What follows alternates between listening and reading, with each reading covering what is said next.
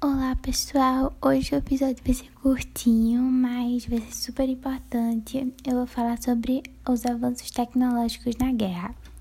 Começando pela modernização, começando aqui, modernizou o combate na área militar, por exemplo, com a metralhadora, é, tanques de guerra que substituíram grande parte da cavalaria, a eletricidade no campo militar que envolve o rádio que transmitia voz ao invés de códigos e navios equipados com lâmpadas de sinal, fogo elétrico e controles remotos.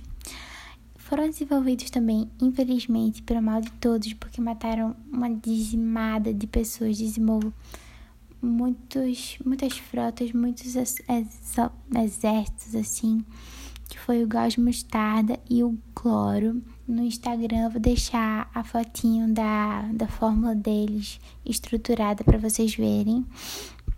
E com a utilização do gás mostarda e do cloro, rompeu a tradição é, estatística de guerra das trincheiras. Tudo havia é, Todavia, contudo, o uso de gases tóxicos era precário. Existiam poucos desses gases. É, o próprio atacante podia ser prejudicado dependendo de onde o vento batia. Estes foram banidos da Convenção de Genebra, ou seja, eles foram banidos, o gás mostarda e o cloro, porque eles iam além da guerra, entendem? Eles afetavam o bem-estar humano e nós todos somos humanos acima de tudo, então na Convenção de Genebra eles disseram: não, uma guerra não é justa se vocês usarem gás mostarda com cloro. Então vamos lá. É, a, os lança-chamas, os tanques e os aviões de guerra, além dos submarinos, todos inventados durante o período de guerra, era o que determinariam quem ganharia a guerra, disse o almirante John Fisher.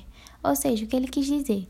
Se nós vamos ganhar uma guerra, vamos ganhar uma guerra justa, com submarinos, aviões, lança-chamas, não com gases que iriam dizimar pessoas, entendem?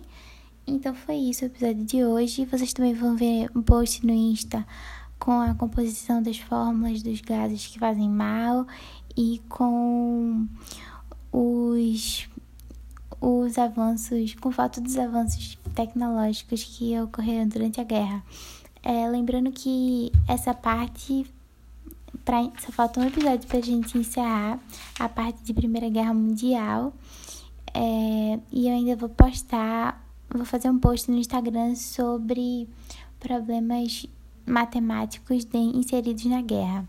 Então tá, até o próximo episódio e até mais.